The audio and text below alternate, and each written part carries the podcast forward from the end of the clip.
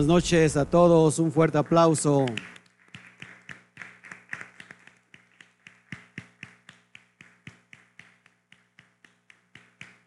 ¿Cómo estamos el día de hoy en esta noche? Creo que hay demasiada luz. Eh, hoy tenemos un estudio bien interesante. Tenemos en, aquí con- conmigo está nuestro hermano Toño, el famoso hermano Toño. Puede usted saludar a todos los tele- televidentes, por favor. Hola, buenas noches. Es un gusto estar con ustedes. Pedimos al Eterno muchas bendiciones. Y ya se puso nervioso. ok, bueno, pues les saludamos a todos. Hoy eh, vamos a hacer algo interesante. En esta noche saludamos a Doris Rendón. Ella no está en, en la zona, anda por el norte. Saludos, Doris. A todos los que nos empiezan a ver, saludamos a Patti Páez. Ya nos está viendo directamente desde Colombia. Gloria a Shem, saludos, saludos a todos. Salúdame por favor para que podamos nosotros hacer lo propio. Saludamos, ah, está en Saltillo, Doris, qué bueno, eh, está en Saltillo, de un Saltillo. Anda de Saltillo en Saltillo, pues gloria al Eterno, que, que ya hoy se, se empiezan a conectar todos. Tenemos un tema interesante en esta noche de Shabbat eh, que nos gozamos con todos ustedes. Creemos que el Eterno está haciendo cosas muy grandes en este ministerio y que seguirá avanzando, eh, pese a quien le pese y cueste a quien le cueste. Entonces, eh, nosotros estamos muy contentos hoy aquí. Conéctese, por favor, para que podamos empezar con este, este pequeño estudio, pero creo que es muy poderoso y, y podamos nosotros todos eh, dar al blanco. Saludamos a todos que nos están viendo en, en- en YouTube y a todos los que nos empiezan a ver ya en Facebook.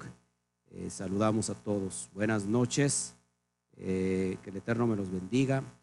Dice aquí Normanica, por fin conocemos al hermanito Toño. Bueno, ya había salido antes el hermano Toño, ¿verdad? Muy famoso. Ya lo están invitando a predicar a él. Y, este, y al Roe, pues, este, lo lleva como su, como su ayudante. Shabbat Shalom, Isaac Argueta nos escribe desde Guatemala. Gloria a Shem. Saludamos también a Patricia Páez eh, desde Colombia. Saludos a toda la, la Quejilá, dice, y a su esposa. Un abrazo desde Colombia para todos. Gloria a Shem. Saludamos a Luis Pérez también. Shabbat Shalom. Luis, él nos escribe de República Dominicana. ¿Por qué no damos un fuerte aplauso a todas las naciones?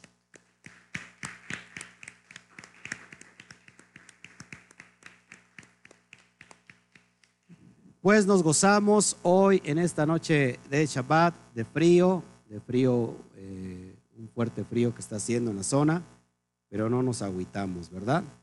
Este, si usted está viendo medio raro eh, la escena, en realidad es que las cámaras de televisión aumentan un poquito el, ¿cómo se llama?, el grosor de las personas. Estaba muy preocupado porque antes de que me sentara yo estaba sentado el hermano Toño y yo dije, y yo no voy a caber ahí en esa mesa porque ya está ocupando toda la mesa. Pero bueno, el Eterno es muy bueno. Eh, Estamos hoy saludando. Salude, salude hermano Toño para todos los que nos empiezan a ver. Todos los que nos empiezan a ver, saludos. Sean bienvenidos al conocimiento de la Torah. Les invitamos para que estén atentos. Bendiciones. Saludamos a Alexandra eh, Mar, Macarlupó. Eh, ¿De dónde nos escribes, Alejandra? Por favor, gracias por tus saludos.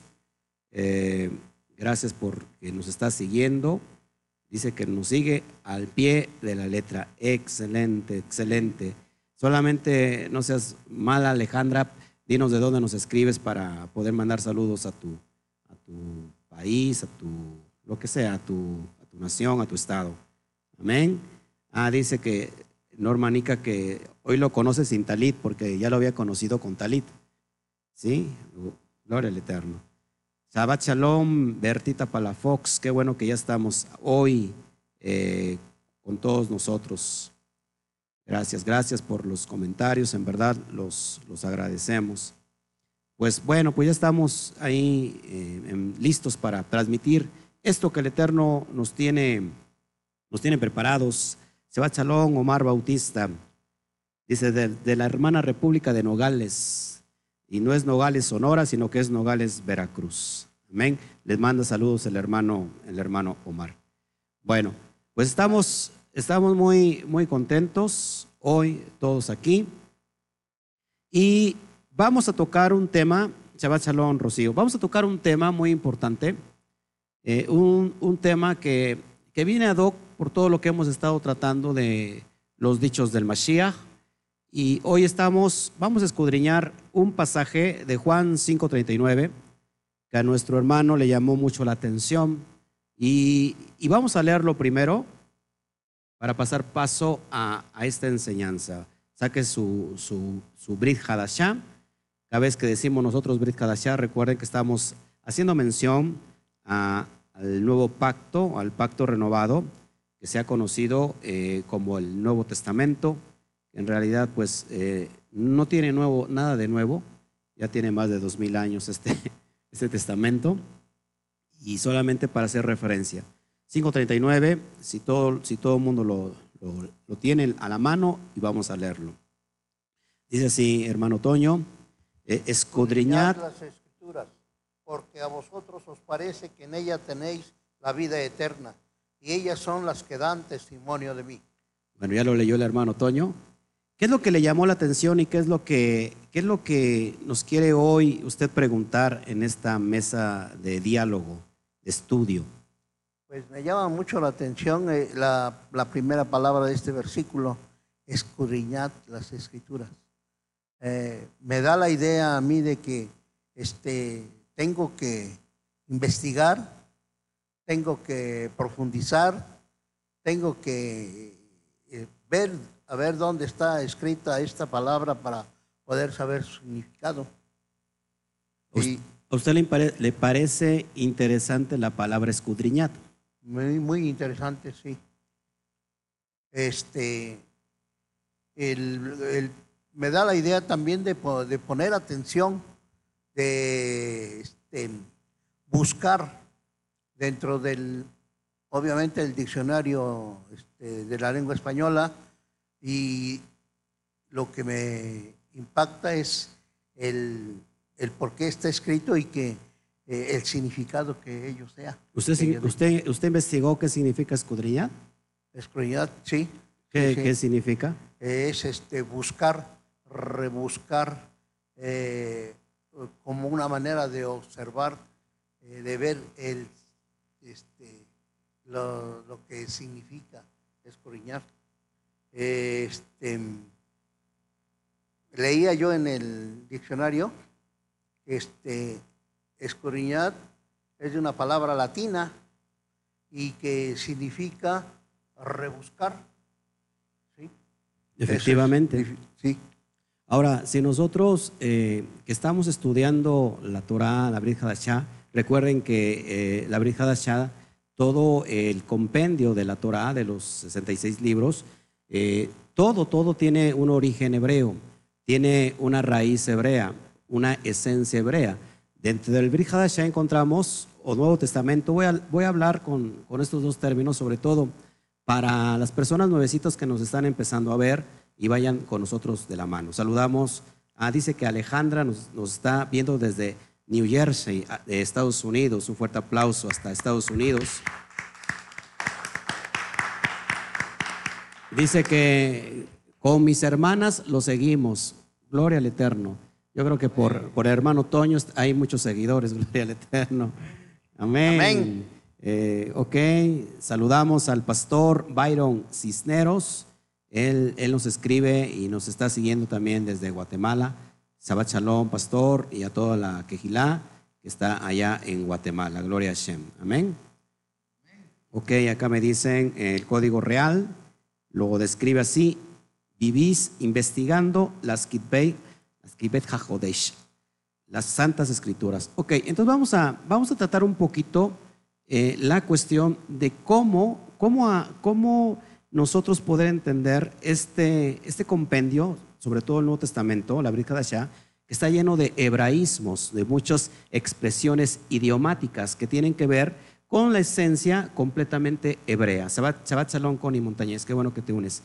Entonces, eh, si nosotros, eh, con las armas que, teníamos antes, cuando vivíamos lejos de la esencia hebraica, cuando lo más que podíamos nosotros alcanzar a comprender es quizás investigar la palabra escudriñar, lógico en el griego, pero aún nos quedábamos muy corto.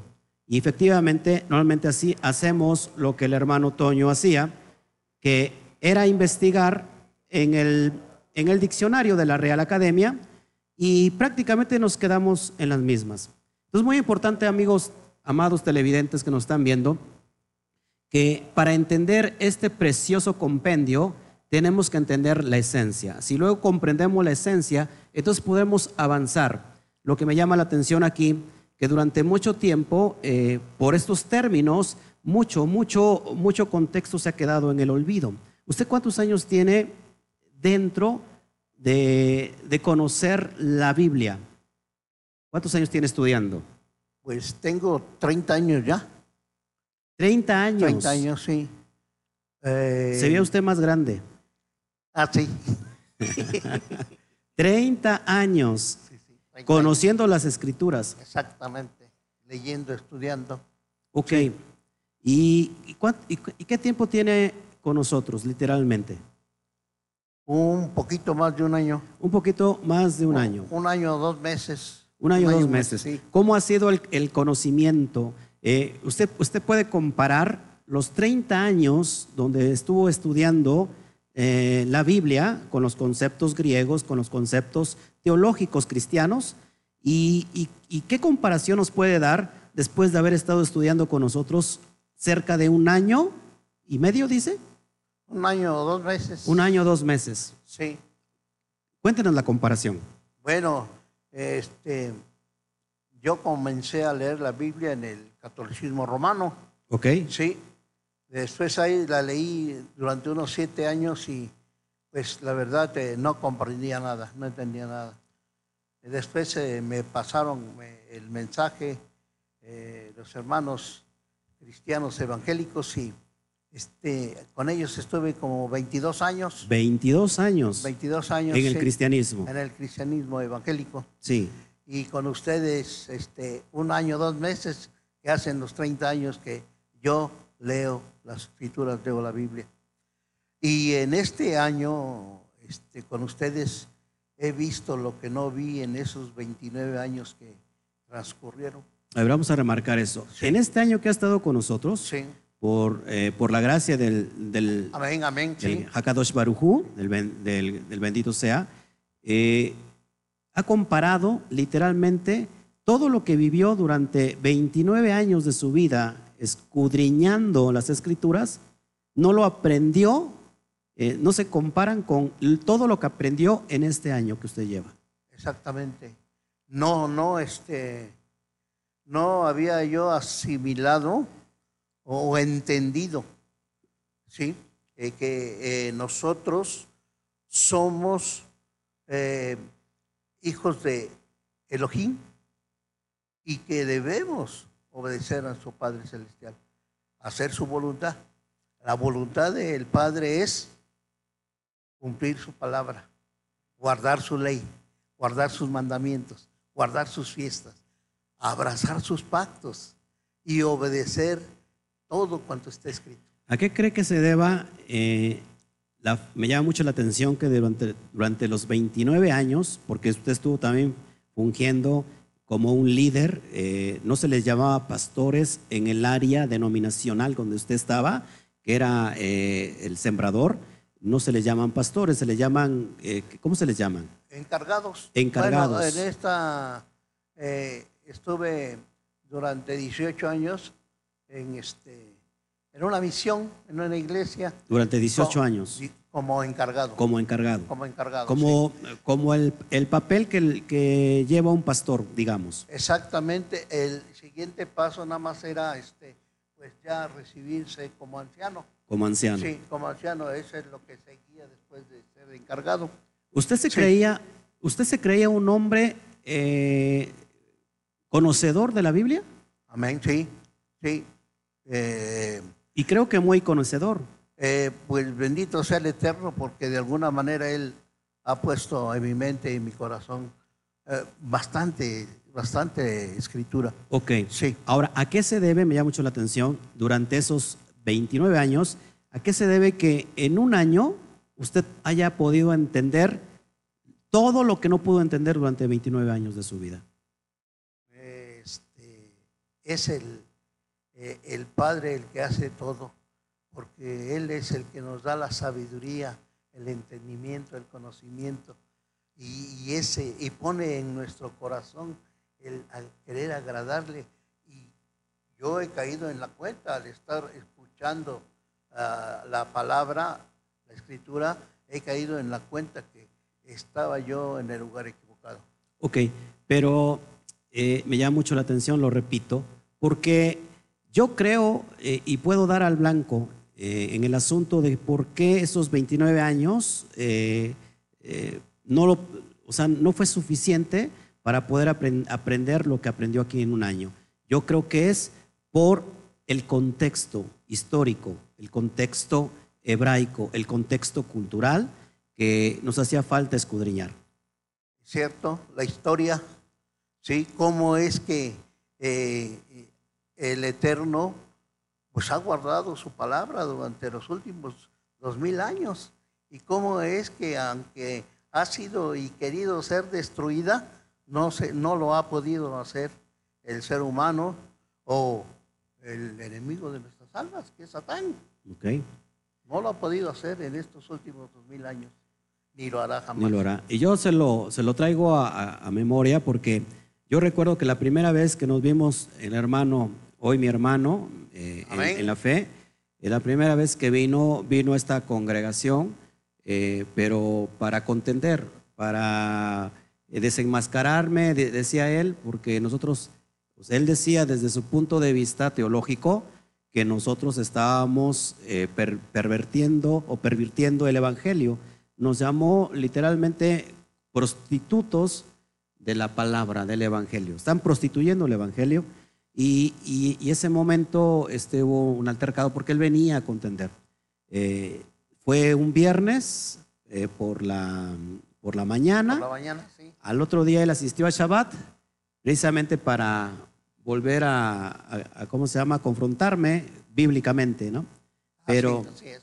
pero él, él se quedó escuchando y, y créame que todo lo que, lo que él escuchó era el punto clave que, que les puede hacer falta para poder entender esta, eh, esta hermosura, eh, para poder entender todo el contexto que nos guarda la, la Biblia, las Sagradas Escrituras, completamente el Tanaj y junto con el Brit Hadashah. Amén. Amén. Es la forma de conocer la verdad, porque este, eh, ciertamente yo leí cientos de veces el pasaje y no entendía. No, no pude comprender lo que realmente es. ok. ¿sí? Eso es lo que yo hice con Romanos 2.13. ok. Sí, que no son los oidores de la, de la ley los que son justificados delante de Elohim, Sino los hacedores de la ley. sino los hacedores de la ley. Y esto yo lo leí cientos de veces, pero Le no pasaba la- por la noche, por no, oscuro. No, no lo entendía. ¿Por qué? Porque había sido yo enseñado, Que la ley ya había sido abrogada. abrogada, sí, ya es pasada, ya fue abolida, Y usted, ya no existía. y usted vino a este lugar precisamente por ese argumento. Por eso, sí, porque yo digo, bueno, ¿por qué este, están guardando la ley? La ley ya es obsoleta, ya pasó. Aparte de eso, que es para los judíos nada más. Ajá. Y digo, bueno, este, voy a ver, Voy a ver. voy a ver, ah, ¿qué pasa con esto? A ver qué hay. Y la verdad me sorprendió. Y gloria al Eterno, porque Él es el que hizo que yo viera y entendiera Y hoy nos estamos, la verdad. y hoy nos estamos alegrando, ¿no? Amén. Completamente. Sí. Bueno, eh, saludamos a Cira Zamudio, qué bueno que ya estamos con nosotros, a mi esposita que también ya nos está viendo allá, Ana Ramos, Shabbat Shalom, eh, desde donde estés. Ana, qué bueno que ya estás con nosotros. Bueno, pues ahora sí, entonces vamos a, escudriñar precisamente y va usted hoy a aprender qué es escudriñar. Para eso tenemos que ir a comprender el contexto, contexto hebraico. Recordemos que el que está hablando aquí es Yeshua Hamashiach y él es, un, es el Mesías judío de Israel que en el, tiempo, en el contexto histórico estamos hablando que él se está situado en el primer siglo de nuestra era y está enseñando todos esos conceptos no a chilenos, no a mexicanos, no a orizabeños, le está enseñando esos contextos a sus talmidín, a los diferentes grupos que había en ese momento de las dos corrientes eh, fuertes de estas dos escuelas, de Shammai y Gilel, lo que nosotros conocemos como los fariseos, en hebreo parushim. Entonces, él dice esto muy importante porque aquí se presenta como eh, la autoridad que tiene él como el, hijo, el hijo de Elohim. Eh, hijo de Elohim es, hace acepción a la autoridad que tiene cualquier persona ungida para cierto propósito. Eh, en, este caso, el Mashiach es ungido para un propósito, el propósito es ser, ser rey. Ahora, él está en este, eh, en en este panorama y, dice, escudriñad las escrituras. Y por favor, subraya la palabra escudriñad. Hermano Toño, vea, vea muy bien esto para que pueda usted entender esto. Escudriñad es la palabra en hebreo dirshum. Apúntalo por favor, creo que va a aparecer en pantalla. Dirshum. Para que entonces vamos a indagar qué significa la palabra dirshum. Eso es lo que nos debe de interesar, hermano Toño, porque si nosotros con estas palabras que encontramos literalmente en español, que vienen transliteradas del griego, del griego, eh, del, el griego a su vez lo transliteró de la esencia hebraica. Entonces, vamos a escudriñar ahora sí qué significa la palabra dirshum. Cuando Mashiach Fíjate esta escena. Él está tomando los rollos de, la Torah. ¿Por qué no está tomando el libro del Nuevo Testamento? ¿Por qué cree usted que no esté, que en ese momento, cuando dice escudriña las escrituras, la pregunta que vendría número uno para empezar a investigar, para poder interpretar correctamente, ¿qué, ¿cuáles escrituras dice que, es, que, que escudriñen? Si en ese momento no estaba el Nuevo Testamento. ¿Por qué no, no existía el Nuevo Testamento? Pues porque se estaba, porque todavía no estaba escrito. Todos hasta aquí, no, no existían las cartas de Rab Shaul, no existían las cartas de los demás eh, discípulos, Talmidín, ni de los, de los demás eh, Shaliachim. Eh, y en ese momento él está hablando y tomando el rollo, el rollo de que de la Torah, y está diciendo escudriñen, no escudriñen eh, otra cosa, sino que escudriñen el compendio de, la Tanaj, para que aquellos nuevecitos que nos están viendo y que todavía no conocen estos eh, contextos y estos términos hebraicos, eh, saludamos a Madeline, también nos ve desde Managua, Nicaragua.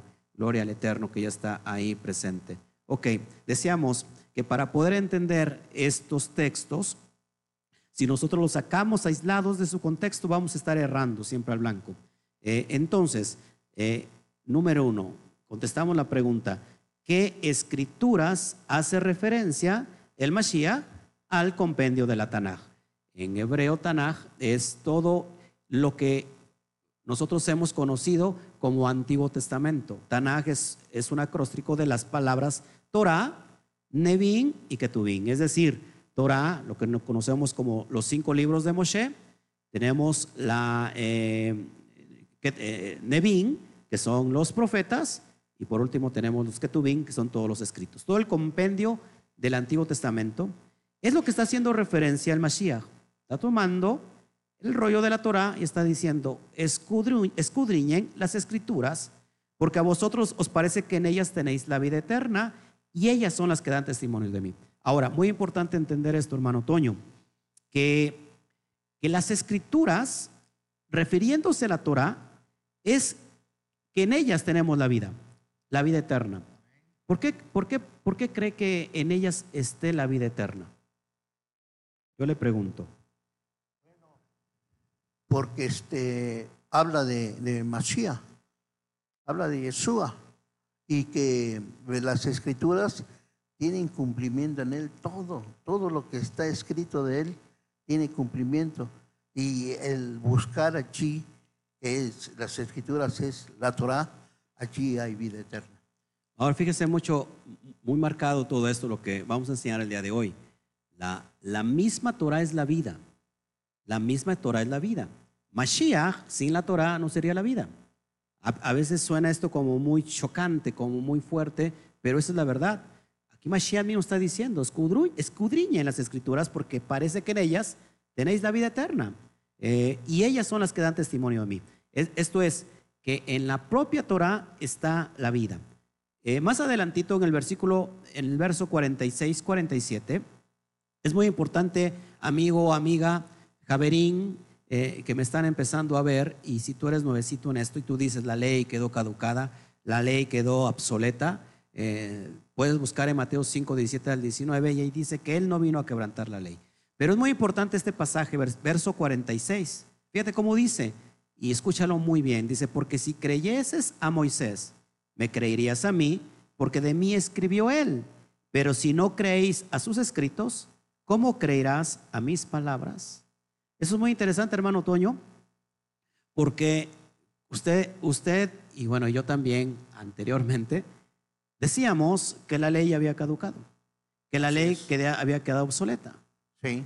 Pero Mashiach está diciendo aquí, si usted no cree en la ley, si no, esté, si no cree en los escritos de Moshe, dice, eh, tampoco me vas a creer a mí, porque de él escribió, él, él escribió de mí.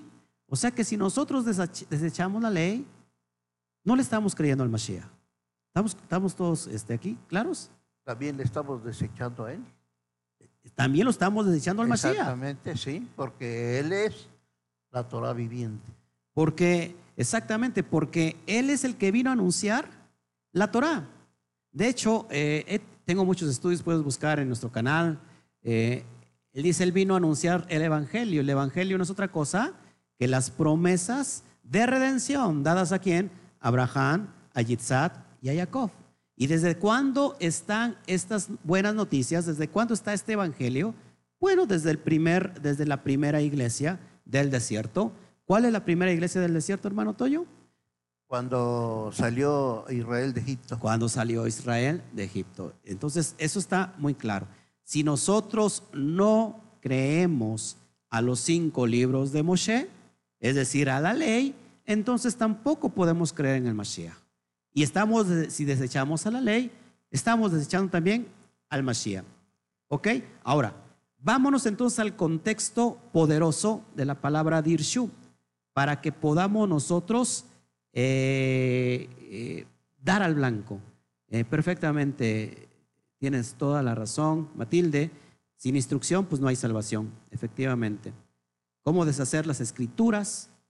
O como, o como dicen el Antiguo Testamento, es desechar Yeshua, exactamente. Gloria al Eterno. Qué bueno que está hoy practicando con nosotros, perdón, que está este, en, en comunicación con nosotros. Eh, para que haya esta retroalimentación. Ahora, entonces vamos a, ver en pantalla lo que es Dirshu. Lo estás viendo en pantalla. Eso se, se, conoce como escudriñar. Cuando nosotros pensamos en escudriñar, efectivamente nos da el sentido de, de indagar, de buscar, eh, de investigar eh, de una forma muy, este, ¿cómo se puede decir? Muy profunda, intensa, eh, intensa una búsqueda, una búsqueda, pero nos quedamos con eso. Solamente con eso porque no entendemos el contexto. Y vas a ver ahorita cómo la mente se te va a emplear así como, híjole, como, como una explosión grande en tu mente para que puedas entender de lo que te estoy hablando. La palabra dirshu significa efectivamente escudriñar y hace referencia a el libro de Isaías para que podamos, ahí viene eh, esta palabra en Isaías capítulo 34, en el verso 16, ahí viene esta palabra hebrea, dirshum, para que puedas tú entender y, nos vayamos, nos vayamos con calma y, podamos estar hoy este, dando al blanco. Eh, saludamos a todos los que nos ven. Si tienen alguna pregunta, pues si nos da tiempo lo podemos nosotros eh, contestar. Estoy leyendo los, saludos. Las ovejas oyen su voz, así es. Así es, Madeline Escoto y las ovejas le obedecen. Shabbat Shalom, Miriam Saldívar, Gloria Eterno, que ya nos están viendo en los dos medios, eh, Facebook y YouTube. Isaías 34, 16, lo voy a leer como, tal como dice, inquirid en el libro de Yahweh y leed si faltó alguno de ellos Ninguno faltó con, con su compañera porque su boca mandó y lo reunió en su mismo espíritu. Eh, si puedes subrayar, hay la misma palabra que está aquí en Isaías eh, o Isaías Hanabí, el profeta Isaías, es el mismo término que estamos hoy citando de Juan 5:39. Ahora, ¿qué significa entonces escudriñar. Significa, hermano Toño, inquirir, preguntar acerca del libro de Yahweh. Y Mashiach dijo, en ese libro, en, estos, en, estos en, esta, en esta Torah, en esta Tanaj, tienen la vida eterna, tienen la vida misma, porque esa es la Torah. Ahora, nos seguimos quedando cortos cuando nosotros ya investigamos la palabra dirshu. Pero, ¿qué pasa? Eh, nosotros, en la teología eh, cristiana, hay un método de comprensión, de interpretación, llamada hermenéutica, llamada exégesis, llamada eisegesis. Y eso nos puede acercar un poquito, pero cuando nosotros nos vamos a cómo se tiene que interpretar la Torah, hermano Toño, porque hay un método eh, que es infalible para poder interpretar todo esta, eh, esta eh, riqueza, estas perlas. Yo lo digo así y me emociono porque para mí es como, como saborearme. Acuérdense que la Torah es como, a nuestro paladar es como qué? como miel. Dulce como la miel. Más dulce que la, que la miel. Y más que la que destila del panal. Y más que la que destila del panal. Entonces, por eso yo me emociono, porque hay perlas aquí por enseñar. Y cuando yo trataba de enseñar a mis alumnos, siendo un pastor cristiano, pues me quedaba yo completamente corto, porque pasaba yo de largo que hay una interpretación para poder dar al, punto eh, basado en la Torah. Según los rabinos, eh, el mismo Yeshua está citando esto que es muy importante. Y, aquí es donde nos vamos a meter así de lleno. Estamos hablando del método pardés. El método pardés, en hebreo pardés significa huerto o jardín. Una vez más lo repito, hermano Toño, para que se le quede el sistema Pardés, que es el método de interpretación rabínico, ¿sí? que el propio Mashiach está mencionando aquí, y que eso es lo que nos va a dar luz para poder entender las Sagradas Escrituras. Pardés significa huerto. ¿Sí? ¿Qué encontramos en un huerto? Póngase usted el micrófono. Fruta. Se cansa el hermano Toño porque dice que pesa mucho. ya estaba pidiendo también una diadema. ¿Qué encontramos en un huerto, en un jardín? Plantas, árboles, árboles frutales. Exactamente. Entonces, eh, entonces sí. Adelante, adelante.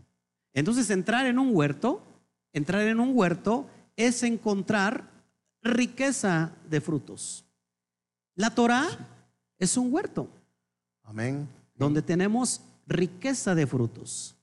Y es de ahí donde viene el sistema Pardés de interpretación que esto te va a ayudar mucho si tú estás interesado, que me estás viendo, que eres pastor eh, o eres un, un estudiante de la Torah, amante de la Biblia, y a ti te va a interesar mucho, te va a servir de mucha ayuda como le ha servido al hermano Toño, como me ha servido a mí, para poder interpretar, para poder conocer la profundidad que está en, en la Biblia. Entonces, Pardes es el acróstico de las palabras, eh, son cuatro palabras, va a aparecer en pantalla. Eh, Peshat, Peshat. ¿Se acuerdan que yo, yo ya les había enseñado para que se, no se les olvide nunca, y ese lo tengo también grabado? Busque los cuatro eh, niveles de interpretación. Eh, lo tengo aquí mismo en YouTube, lo puede usted ver. ¿Se acuerdan de la cebolla? ¿Se acuerda usted, hermano, de la cebolla? Que tiene varias capas.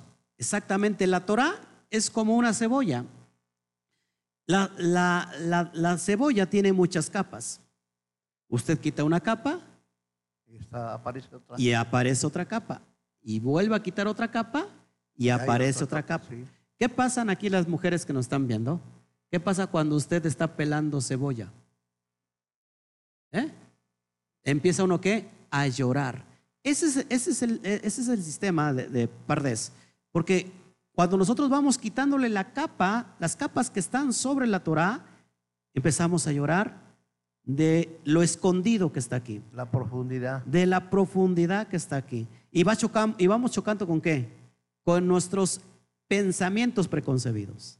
Nosotros traemos pensamientos del cristianismo, usted traía pensamientos del cristianismo Sí. y se encuentra con la primera capa. Y cuando pela esa capa, ¿qué pasa en su vida? Eh, se abre el horizonte, hay más conocimiento, entendimiento y, y de- nos despierta amor. Amor por la palabra. Más amor todavía. Y usted llora por eso. Ah, sí.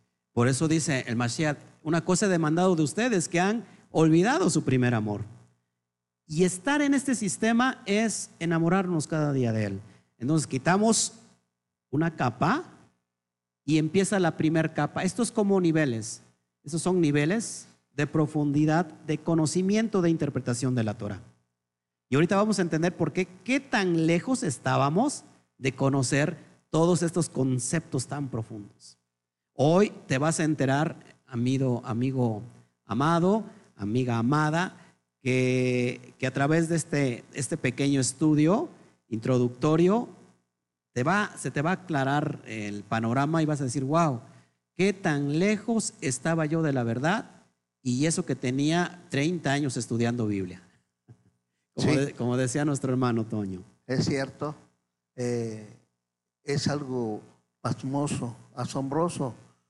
Y, y, eh, aún todavía me conmueve eh, el leer y, y el poder ver y entender la voluntad del Padre. Amén. Aún me conmueve, sí, porque es hermoso. Amén, amén. Saludamos a, a Carlos de Sama, nos está viendo desde Costa Rica. Bendiciones para todos los ticos, para Costa Rica. Qué bueno que nos están viendo.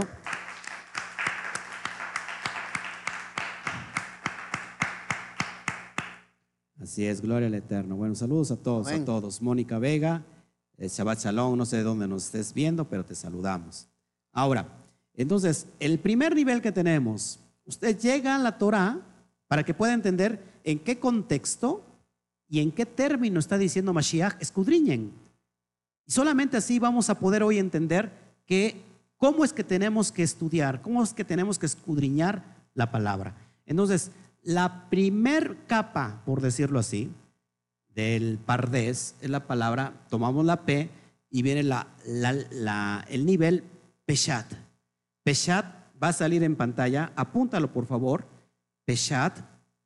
Y Peshat significa literal, es decir, la forma de interpretar más superficial la Torah es de una forma literal. ¿Sí? ¿Todos aquí? ¿Sí está saliendo en pantalla? Ok.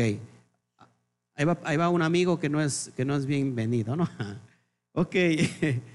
Peshat, lo literal, ¿sí? ¿Por qué, hermano Toño, por qué nosotros no nos podemos quedar en este nivel literal de interpretar las sagradas escrituras? ¿Por qué cree usted que no nos podemos quedar en ese nivel? porque este, hay más profundidad, hay más sabiduría, hay más que ver en la palabra. Tiene profundidad la palabra. Ahora fíjense lo importante de esto. Eh, si nosotros tomamos literalmente el texto de la Torá, del, del Nuevo Testamento, ¿se acuerdan qué pasó con Orígenes?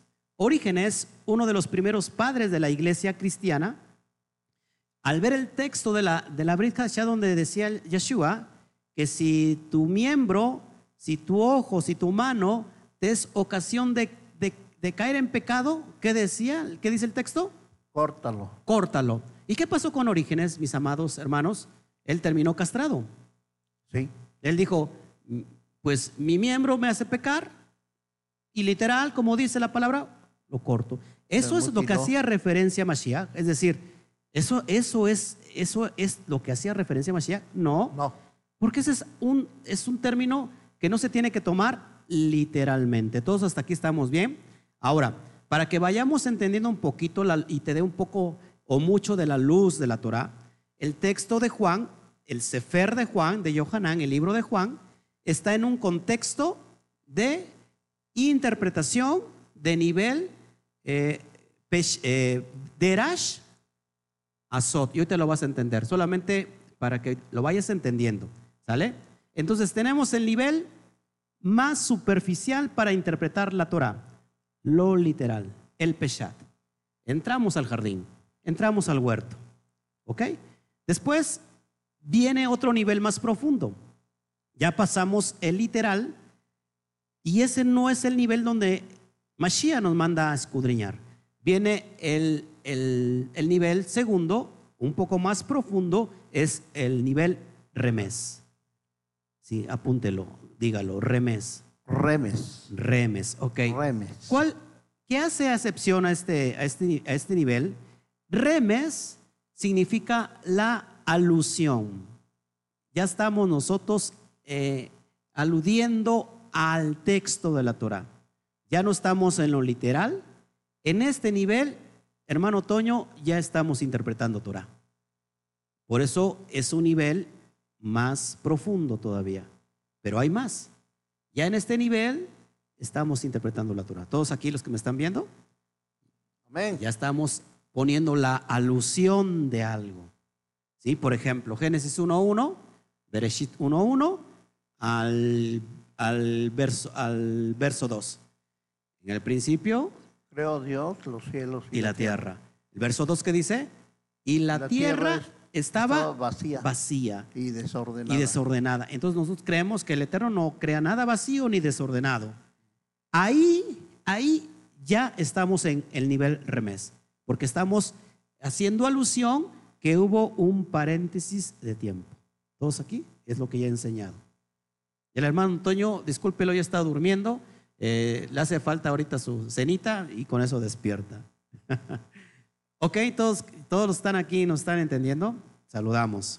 Ok. Rose puso un pitufo, no sé por qué, no sé si por el hermano Toño o sea por, por mí, pero bueno. Seguimos. Ya estamos en el segundo nivel, la alusión. Después tenemos del remes otro nivel más profundo. Ojo aquí, hermanos, que quiero aclarar que, esto parece muy sencillo, de ir de un nivel de interpretación a otro, pero de ir de lo literal al, al remes, a la alusión, ya estamos ya en cosas bien profundas. O sea, aquí ya para interpretar la Torah está ya bien profundo. Y tenemos que conocer todos estos niveles hermenéuticos para poder que trazar correctamente la línea. Porque ¿qué pasa cuando alguien saca de contexto lo que hace un rato nos estaba contando? Saca de contexto un texto y se vuelve en qué? Una doctrina, Un pretexto. un pretexto. sí. ¿Y por qué? Porque se sacó un texto aislado de su esencia hebraica. ¿Qué tenía que hacerse con ese texto? Interpretarse qué? Correctamente. Correctamente. ¿Todos aquí? El hermano Antonio me mira con miedo. No sé por qué me mira con miedo. ¿Eh? si todos estamos bien, ¿no? Tome usted agua, ¿no? ¿No tiene usted sed? Pobrecito tu hermano Toño. Saludamos a todos. La idea es que divirtiéndonos podamos nosotros instruir y enseñar. Y, y enseñando podamos nosotros divertirnos, eh, divertirnos como el Mashiach lo hacía. Amén. La Torah, la Torah es alegre, la Torah es alegría, Amén. ¿no? Cuando se puede, se interpreta correctamente. El gozo. Es gozo. Amén. Shabbat Shalom, Raúl, ¿de dónde nos escribes? Eh, perfecto, seguimos entonces adelante. Ok, vamos al tercer nivel. Si ya el segundo nivel cuesta trabajo, Es profundo. porque tenemos que conocer el contexto de la Torah, el contexto histórico, el contexto literario, Amén. es más, el contexto político, Sí, es verdad. el contexto profético. Y si nosotros no conocemos, no sabemos ni papa de eso, vamos a, a- a interpretar cualquier otra cosa. Una cosa es la alusión y otra cosa es espiritualizar un texto. Apunte, eso es muy importante, hermano Toño. Porque ¿qué veíamos nosotros normalmente en- con los mensajes motivacionales que, se escuchaban antes? Bueno, se siguen escuchando el día de hoy, nosotros ya no los escuchamos, claro. Bueno, eh, eh, había un motivo de vida, un estímulo para superarse y también, por no decirlo, este, algo que nos motivaba para, para servir. Sí, pero eh, más bien estos, estos Pero- men- mensajes motivacionales simplemente era algo emotivo. Eh, sí, tocaban a la emoción, a los sentimientos. Es decir, nada más. espiritualizar un texto, ¿cuántos de los que estamos aquí, de los que nos están viendo, eh, y que no habían entendido cuál era, el, cuál era el verdadero contexto, por ejemplo, del hijo pródigo? El hijo pródigo es aquel el que se fue de la iglesia, se fue de tal denominación y ahí tiene que regresar a la casa del padre. Ya, ya regresó el hijo pródigo, pero y se espiritualizó y, se- y yo escuché muchos temas sobre eso. Y nunca, nunca sobre el contexto verdadero. Y entonces ahí cuando podemos nosotros interpretar. El hijo pródigo no hace, no hace excepción sino a, a Efraín, a, los, a las ovejas perdidas. a de las Israel. ovejas perdidas de la casa de Israel que tienen Sí. que regresar. ¿A dónde? Sí, sí. a la casa del Padre, a la Torah. Entonces ya es para poder interpretar. Eso se llama alusión. Ahora, vamos al tercer nivel. Nos escribe desde la Ciudad de México Raúl Urdi Anibia. Bueno, gloria al Eterno. Gloria al Eterno. Shabbat Shalom, Víctor González, Mexicali, Baja California. Qué bueno. Consuelo González, también desde New Jersey. Gloria al Eterno. Estamos, eh, estamos llegando hasta allá. Qué bueno que nos está viendo. Ahora, tercer nivel, apúntelo por favor. Tercer nivel, el nivel de Rash. Verás. De Rash. Ya estamos hablando uf, de cosas bien profundas, mi hermano Toño, que ni siquiera nos pasaba aquí por la cabeza. Derash es, de ahí viene la palabra precisamente Dirshu. Dirshu. ¿Se dan cuenta, hermanos? Cuando nosotros no entendemos nada, Mashiach está diciendo, escudriñen, interpreten la Torah en este tercer nivel. Sí. ¡Wow! Imagínate, hermano Toño. ¿Usted sabía esto antes? Yo no. No. ¿Qué nos íbamos a imaginar que existían estos niveles tan profundos? Bueno, Derash, de la palabra Dirshu viene de Derash. Derash es este nivel de interpretación profundo. Y aquí es donde nosotros tenemos que indagar en este nivel, porque en ese nivel es donde nos da vida. ¿Qué pasa, por ejemplo, que hoy estoy entregando con mucho amor y con mucho gusto todas las parashas semanarias? Y yo ahí estoy dando una interpretación en los cuatro niveles. En los cuatro niveles, bendito sea nuestro Abacadosh, donde enseño el remés, donde enseño eh, el drash, el derash, y donde nos vamos al sot, que te lo vamos a tratar. Esa es una riqueza que antes no la podíamos conocer. ¿No nos maravillamos hoy en- escuchando y viendo estas riquezas, hermano Toño? Amén, hermano. Eh, hay mucha profundidad en la, en la Torah, en la palabra del Eterno. Eh, a mí me maravilla Juan 1 y del 1 al 5. Sí, precioso. Ese es verdadero Sot. Un sot profundo Sot, que hay sí. ahí. Y Sí. para la gente que nos ve y qué es sot y qué es eso, bueno, pues es- escudriñe más la palabra. Estudie más Torah. Amén. Amén. Le hace Sí. falta estudiar más Torah. Saludos a Rubén Hernández Navarro. Desde la dispersión nos está escribiendo desde Nuevo Progreso, Tamaulipas, Texas. Un fuerte aplauso también.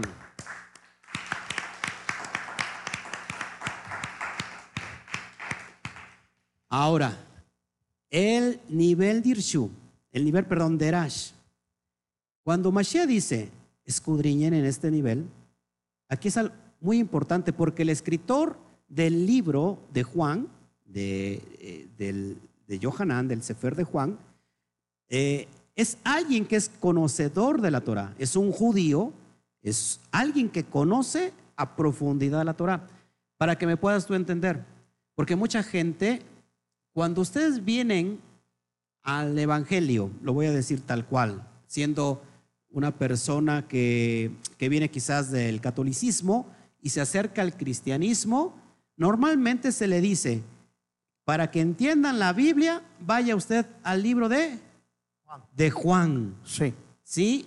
Y es increíble que abrimos el libro de Juan y dice Juan 1.1, en el principio era el verbo y el verbo estaba con Elohim y el verbo era Elohim. Increíblemente Ju- Juan te manda a Génesis, a Bereshit. Ahora, ¿por qué esto, hermano? Para que me vayas a entender. a entender. Quizás tú te has preguntado, ¿por qué yo no puedo entender ciertos pasajes? ¿Por qué yo no puedo entender ciertos libros? Por ejemplo, el libro de Juan, su escritor, un conocedor de la Torah, un judío, está este escrito en el nivel de Erash y en el nivel Sot. Fíjese, en es- este libro, lo repito, el libro de Juan está en el nivel de Erash y en el nivel Sot. Eh, Lo más profundo. Lo más profundo. O sea que para entender a Juan, pues nos va a costar mucho trabajo si nosotros no nos acercamos a entender las raíces de, la esencia de estos libros. ¿Cómo ve, hermano Toño? Es necesario buscar tanto en la historia universal, tanto ahí como todos los personajes de la antigüedad y ver eh, hasta el régimen político que había en ese entonces, aquellos que hicieron, este, eh, quisieron interpretar la, la Torá, pero también fallaron porque la malinterpretaron. Claro, porque no conocían todos esos contextos que estamos enseñando. Y esto es lo que no nos permite ver con exactitud lo que la palabra del Eterno dice. Ahora fíjense, cuando tú abres el libro de Juan y no conoces el sistema de interpretación con que se tiene que interpretar el libro de Juan, pues te quedas en las mismas. Y empiezas a qué? A espiritualizar algo que no tiene nada que ver con eso, con la esencia original. Sí, decíamos que si quieres conocer el amor de Elohim, lee Juan. Si quieres empezar a leer la Biblia, lee Juan. Si quieres aprender y saber más, lee Juan. Sin embargo, Juan, híjole, es algo bien Profundo. Bien profundo. Saludamos a, bueno, acá Bertita Palafoz nos dice, hay palabras que, que no, aún no entiendo, dice, sin embargo siento la necesidad de escuchar más y más de esta gran verdad. Eh, Amén. téngame tantita paciencia, a veces cuando me doy a hablar mucho, pues hablo mucho, ya ve que, le- y, y esto es a propósito, porque si yo dejo de hablar, el hermano Toño va a hablar y entonces nos vamos hasta, las, hasta la medianoche. Ya nos paramos. ¿no? Y eso más si, si- si nos da su testimonio, ¿verdad? Entonces, por eso es que hablo, hablo mucho para... Es a propósito, no, no es cierto, hermano Toño. Sabe que, sabe que le amamos. No, es la verdad, ¿eh? Es la verdad, sí. ahora, más. entonces por eso hablo, estoy hablando en- en los dos términos, tanto al castellano como al hebreo, sí, estos términos. Ok, ahora, ¿qué significa Derash? Es bien importante. ¿Qué significa Derash? Ya estamos en este nivel, es eh, que el nivel de interpretación que nos manda el Mashiach, que es escudriñar, Dirshu, las escrituras en este nivel. ¿Qué significa Derash? Apúntelo, por favor. El sistema de Rash es la interpretación de las parábolas. la interpretación mashal. Cada vez la palabra mashal eh, hace alusión a una analogía, a una parábola, ¿sí? ¿Para qué? Para darle sentido a la Torah. Este nivel, mis hermanos, es bien difícil, bien difícil de, de enseñar en este nivel. Y no cualquiera lo hace. Su interpretación, ¿no? Su interpretación. Y la enseñanza. Sí, sí. ¿Se acuerdan eh, cuál, qué tipo de enseñanza tenía el Mashiach? Por parábolas. Por parábolas. Él enseñaba en este nivel de interpretación. Es tomar algo de la naturaleza, algo coloquial, y, darle una analogía para profundizar en la Torah. Eso es muy difícil de hacer, hermano Toño. Y solamente nuestro amado Yeshua Hamashiach lo hacía. Sí, en esa ocasión que tomó como referencia el, el grano de trigo, que si el grano de trigo no muere, no lleva fruto, pero si muere, lleva mucho fruto. Fruto en abundancia dará. Fruto en abundancia. Haciendo referencia esa analogía a él, que él iba a morir, iba a ser sembrado entre todas las naciones para dar, para dar vida a- y haciendo alusión a quien, a Efraín, mucho fruto. Entonces es bien importante y bien interesante todo esto, mis hermanos. Por eso les, les animo a que se interesen en, en indagar y usted no se va a pelear con lo que tiene, simplemente se va a abrir el panorama y entonces va a entender qué tan lejos estaba de la verdad.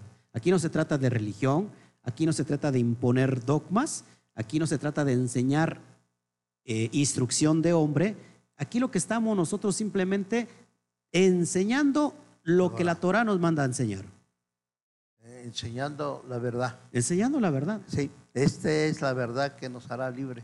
Esto es la verdad que tiene vida eterna. La verdad que tiene vida eterna. Esto es lo que eh, estamos Exactamente, eh, aprendiendo exactamente. y, y enseñando, aplicando. Ahora, en hebreo la palabra para parábola es la palabra mashal. Mashal. Y siempre que exista un mashal, apúntalo por favor, tiene que haber un ninshal. One more time. Siempre para que siempre que hay, que hay un mashal, Debe tiene haber que haber un ninshal. Ninshal, te lo, te lo, te lo describo.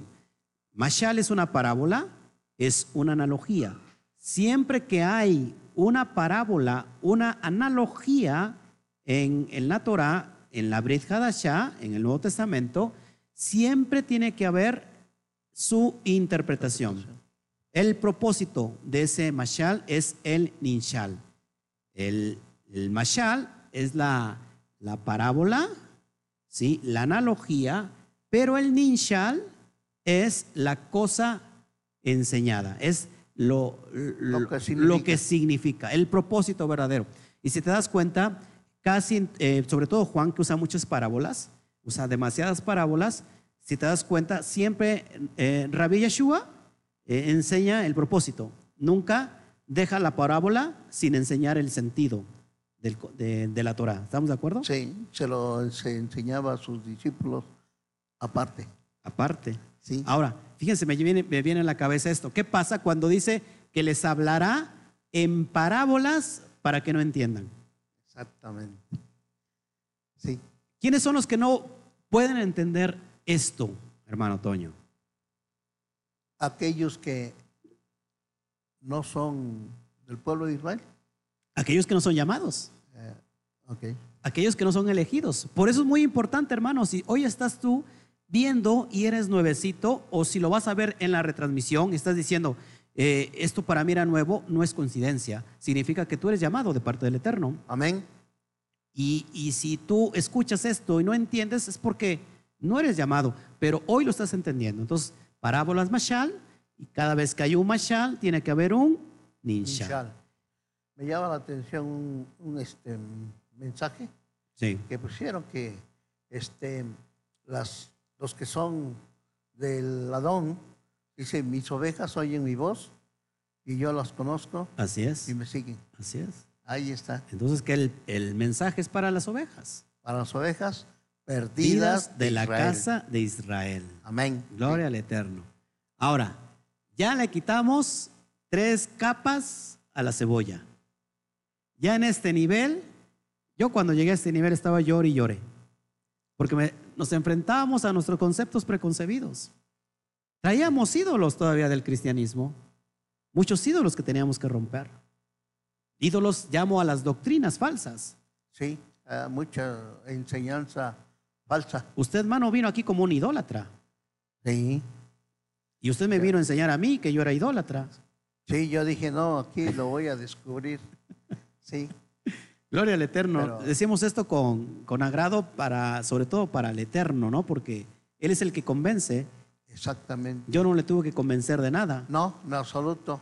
A usted le convence el Eterno Amén. Sí. y en su casa la convence su esposa. Ah, eh, Es- yo- eso nos queda bien claro, ¿verdad? Todo el mundo dice amén. Wow, nos estamos gozando juntamente con todos. pero lo bueno que no soy el único. Sí, por ahí hay más, ¿verdad? Por ahí hay más que sufren, sufren del mismo dolor. Saludos, Jafet Scott. Gloria al Eterno que ya estás conectado. También están viendo desde, desde, ahí están en Danley, Paraíso, Honduras. Ellos son de, de Nicaragua, pero hoy están en Honduras, están de viaje. Nos hubieran invitado eh, y hubiéramos ido con todos ustedes a gozarnos juntamente. Gloria al Eterno. Bueno, ya estamos en el tercer nivel, hermano. Ya estamos en la profundidad de la profundidad. Otra cosa que quiero anotar para que no se me olvide, tengo tantas ideas aquí. Me distraigo mucho porque viendo al hermano Toño, ¿no? O sea, me, me- me me- llama mucho la atención al hermano Toño. Se inspira. Cuando sea yo grande quiero ser como usted. No, le faltan como cinco años, ¿no? Como cinco, bueno, qué bueno, el hermano se... Nos sentimos jóvenes, hermano. ¿no? Amén, ¿no? Sí, hermano. En el Eterno Sí. somos jóvenes. Él nos rejuvenece como el águila. Ok, entonces, estamos en el tercer nivel. Estamos ya en la profundidad, ya en cosas bien profundas. Ahora, si tú estás viéndome y, y quizás no entiendes todo esto, necesita- necesitarías meterte al Instituto To- Torah y ver todas las parashot para que puedas entender de estos niveles que te estoy hablando. Cosas impresionantes, cosas que el Eterno nos ha regalado y que simplemente nosotros lo estamos dando porque no es de nosotros. La revelación no es privada, no es para uno. Si el Eterno nos da revelaciones para darla a todas las naciones y a todos sus hijos. Las cosas, dice Deuteronomio 29, 29, que las cosas secretas y ocultas Pertenecen a Yahweh. le pertenecen a Yahweh. Más las reveladas son, Son para para, nosotros y para nuestros hijos. Amén. Bendito sea Hashem, ¿no? Deuteronomio 29, 29. Así es, de Barín 29, 29. Ahora, cada nivel, apúntelo por favor, nunca, de los nunca, tiene que quitarse lo literal. Es decir, el Peshat acompaña al Remés. El Peshat acompaña al Derash. Nunca se tiene que quitar lo literal. ¿Por qué? ¿Por qué cree que nunca se tiene que quitar lo literal? Porque de ahí se va a tomar, ¿no? Para ver y entender y discernir, ¿no? El- Claro. Lo que dice el Drash. Exactamente. ¿Por qué, ¿Por qué no se tiene que quitar lo literal? Apúntenlo, por favor. Porque si quitamos lo literal, vamos también a acabar con interpretaciones fuera de este mundo.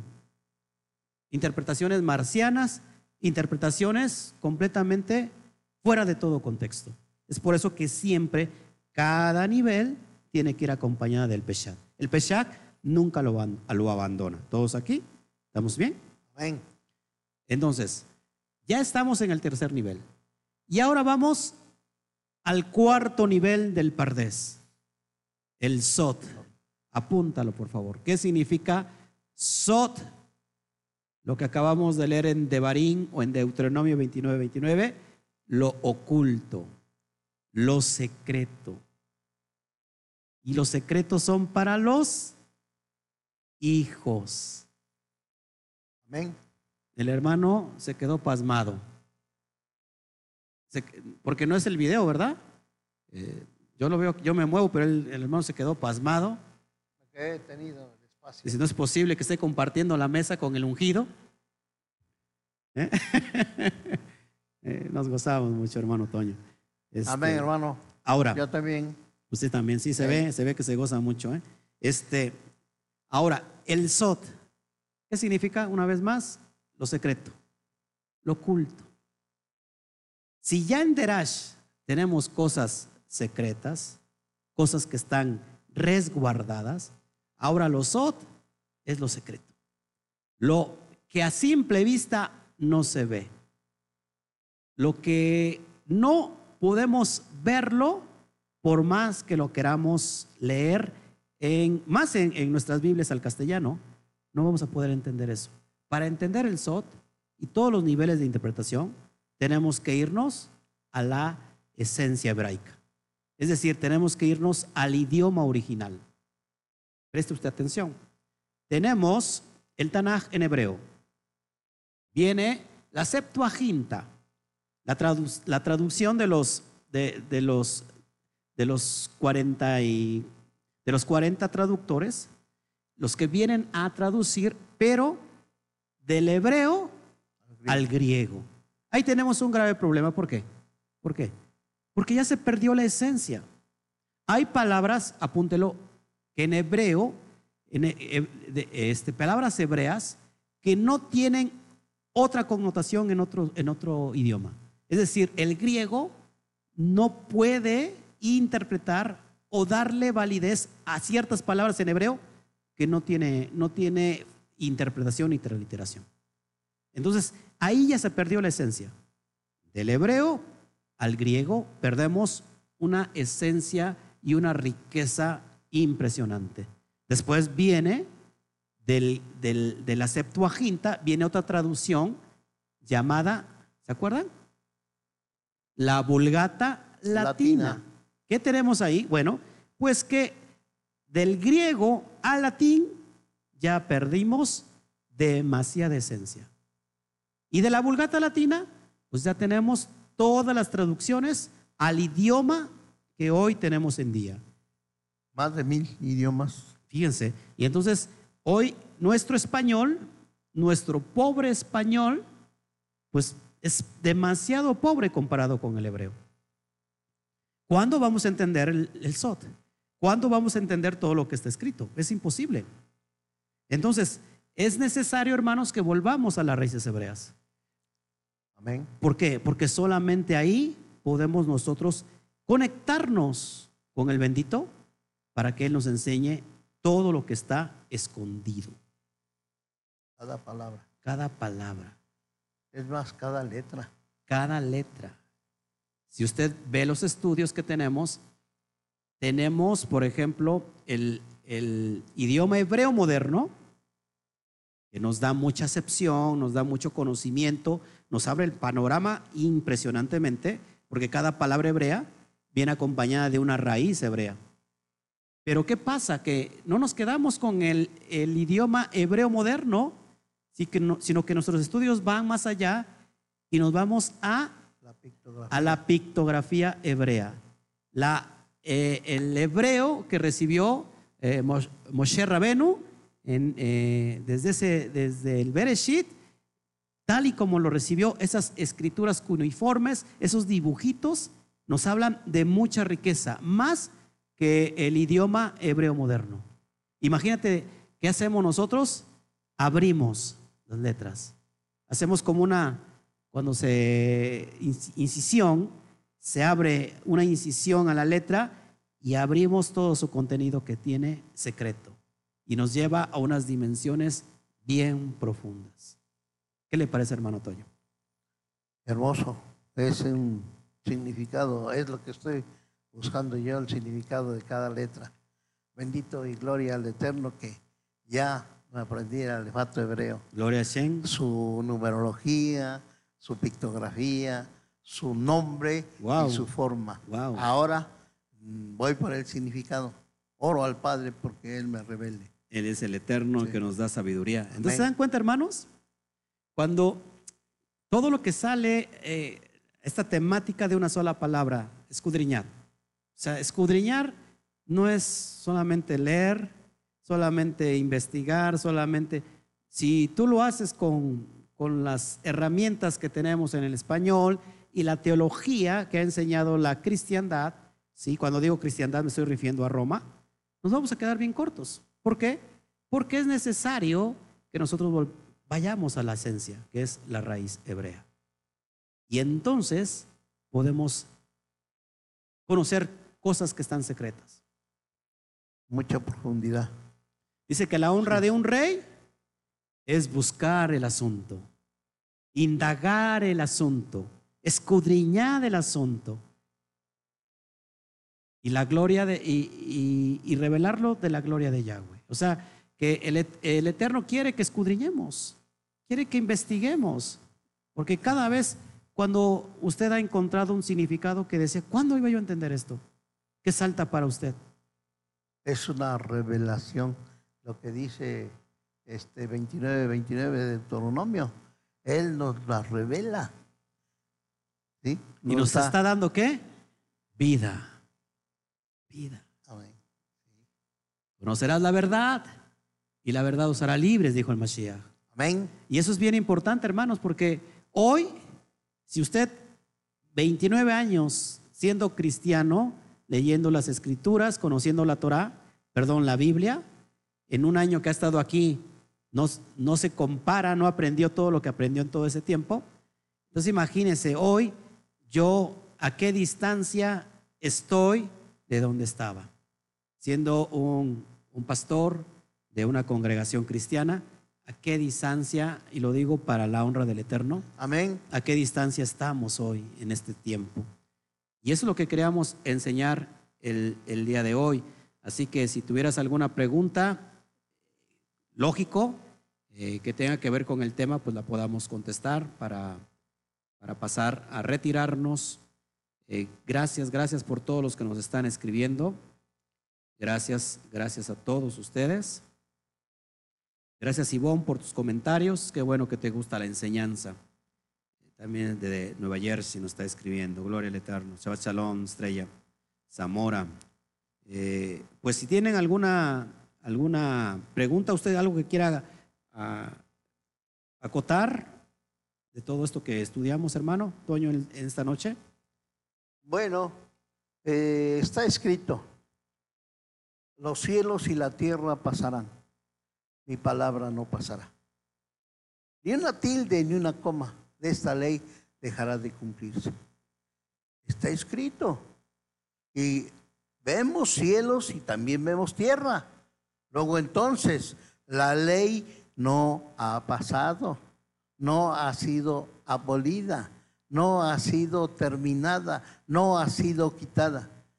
En ninguna parte de la Torah vemos ni del Tanakh, ni la escritura, ni la brida Hadashah, vemos que Yeshua haya dicho, ok, resucité, ahora quitemos la ley.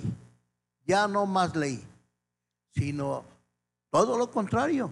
Romanos 3:31 dice que si por la fe invalidamos la ley, no, de ninguna manera, sino confirmamos la ley. Ahí está la escritura. Excluyemos, leamos y pidamos al Eterno sabiduría. Amén. Eso es lo que. Amén. Saludos, Luis Romero, desde North Carolina, Estados Unidos. Qué bueno que estamos hasta allá llegando. Perfecto.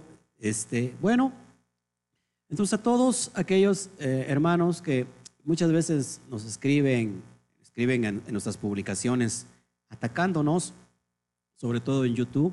Hermanos, yo la verdad pues tengo tengo amor por todos ustedes porque lejos están de conocer estos conceptos que yo antes también defendía, a capa y espada, como mi hermano Toño también nos defendía, pero eh, somos ignorantes y a veces dejamos que la ignorancia hable por nosotros. Entonces yo no contiendo con las personas porque para mí sería eh, una pérdida de tiempo dejar de hacer lo que estoy haciendo para pues para sacar a la luz, es importante que tú veas estos estudios completos de pe para que puedas tú entender.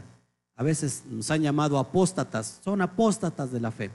Y para empezar, no, no conocen el sentido de qué significa apostasía, por ejemplo, o qué significa fe, que sería lo importante entender. Y, simplemente eh, ellos han estado muy, muy lejos de conocer la verdad, así como yo lo estoy, lo estaba, perdón, y, y algo pasó en mi vida. Y creo que ese es el mérito que tú tienes que tener, ese es el requisito que tú tendrías que tener en tu vida, la humildad. No se puede enseñar a alguien que es orgulloso, que, que es vanidoso, que es, eh, ¿cómo se puede decir? Soberbio, ególatra. No se puede enseñar a alguien así. Yo, eh, cuando tenía mis fundamentos basados en Roma, eso es lo que era ególatra, era vanidoso, era soberbio. Y, y así no iba a poder entender. Hasta que el mismo Eterno me doblegó y solamente con escuchar, indagar, escudriñar en su esencia, tuvo que venir humildad para mí, para que pudiera yo entender todos estos conceptos, que ahora son vida para mí y eso es lo que yo estoy enseñando. Ven, así que hermano, te invito, Javerín, en esta noche, que si tú eres nuevecito y estás viendo esto, que seas humilde, porque, ¿sabes? Nadie puede ser sabio en su propia opinión. Si, a ti te pareció interesante estos cuatro niveles y tú dices, wow, o sea, hay una profundidad, déjame decirte que todavía hay el sot de los sot, lo secreto de lo secreto. Pero eso ya son para cosas, para, para gente grande, ya son cosas mayores. Por eso yo te quiero llevar poquito a poquito de la mano para que vayamos entendiendo toda esta profundidad. Yo como siempre digo, de la Torah conozco una gotita del inmenso océano que desconozco. Imagínate nada más. Si uno se cree conocedor, por algo está uno estudiando, por algo está uno instruyendo, pues es, al conocer toda la profundidad, que saber que hay mucha profundidad, simplemente conocemos una, una gotita del inmenso océano que todavía nos falta por descubrir.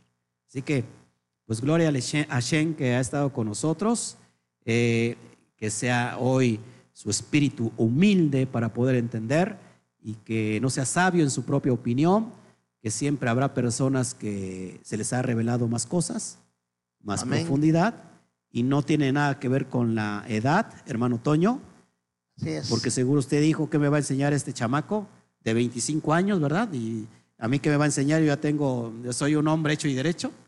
Este, no, eh, yo creo que todos podemos aprender de todos. ¿Qué le parece, hermano Toño? De alguna manera el Eterno nos trae, nos da a ver y entender su voluntad. Si nosotros persistimos, si nosotros perseveramos, si nosotros le buscamos y se cumple en nosotros su palabra. Y me buscaréis y me hallaréis. Amén. Porque me buscaréis de todo vuestro corazón. Esto es lo que le dice Israel. Amén. Esto es lo que está escrito en la Torá. Esto es lo que el Padre anhela. Así es. Que le busquemos. Amén. Y Él se va a manifestar a nosotros. Amén. Bueno, pues saludos a Raúl, también eh, Angélica Jael Jiménez, está viendo desde, Santana, Guanajuato. Qué bueno. Gloria Shem. Eh, ok, gracias a todos entonces por sus saludos. Yo veo que no hay ninguna pregunta eh, para que nosotros entonces pasemos a, nuestra cena de Shabbat. Están todos ustedes invitados, por supuesto. No les decimos el lugar, ¿verdad? Para que entonces sea virtual también la cena. Gloria al Eterno. Sí, sí, Bertita, tienes toda la razón. Tenemos que recibir ataques. Eh, lógico, de, de la familia son los que vienen los ataques. Pero nosotros estamos conociendo y el que nos llena es el Eterno, y que nos da sabiduría, nos da fe, nos da templanza, es Baruch Hashem. No olvidemos que nuestra lucha no es contra carne ni sangre, sino contra principados y potestades en las regiones celestes. Así que, adelante. Dice la escritura que a nosotros los que amamos a Elohim, Todas las cosas nos ayudan a bien. Y gloria al Eterno, porque eso es una realidad. Amén. Y a su nombre la gloria y la honra por los siglos de los siglos. Miren este, este mensaje, este, este, este mensaje de Eduardo Mejía, dice, eh, dice Luis Avelar desde El Salvador, dice, yo pensaba, yo estaba estudiando el calvinismo y pensaba que sabía mucho, pero al ver, para, pero al venir a las raíces severas me di cuenta que no sabía ni leer. Gracias por el, el esfuerzo que hacen. Gloria a Shen. Y más sobre todo el esfuerzo que está haciendo el hermano Toño, porque no le gusta salir en cámaras, ¿verdad? ¿Verdad que no le gusta? No, no, es No, un verdad, esfuerzo. no, Aquí no, está muy esforzoso hoy el hombre, ¿verdad? Y, y es que ya hace hambre. Ya se hambre. bueno, mis hermanos, pues les amamos. Qué bueno que ha estado con nosotros. El día de mañana, no sé qué tiempo me llevé. eh, creo que sí nos tiramos algo largo. Ah, está muy bien, muy bien. Ok, el día de mañana, no me despido, el día de mañana nos estamos viendo. Tenemos una enseñanza bien importante por la mañana a las 12 del día. Vamos a ver quién es Jano. ¿Quién es Jano? Porque se celebra, viene una fiesta que- de fin de año y vamos, vamos a ver, eh, vamos a estudiar eh, historia y vamos a ver qué quién es Jano, porque tiene que ver, Jano tiene que ver con el año nuevo y vamos a ver eso. Y por la tarde está bien interesante a- Amados Sajín, Amados eh, Amados este, Talmidín del Instituto Torah. Tenemos la Parashá número 10, eh, para que usted no se la pierda. Seguimos con eh, el, el relato de Joseph, es muy importante. Y mañana lo vamos a ver. Miket se llama la, la Parashá y mañana la vamos a estar estudiando. Así que no se nos pierda, no nos desconectamos, seguimos conectados directamente con el Eterno porque es su día Shabbat y el día de mañana nos estamos viendo. ¿Qué decimos cada vez que terminamos un estudio, hermano Toño? Shabbat Shalom. Pero la cuenta de tres, hermano Toño. One, two, three. Shabbat, Shabbat shalom. shalom. Nos vemos. Que el Eterno me los bendiga.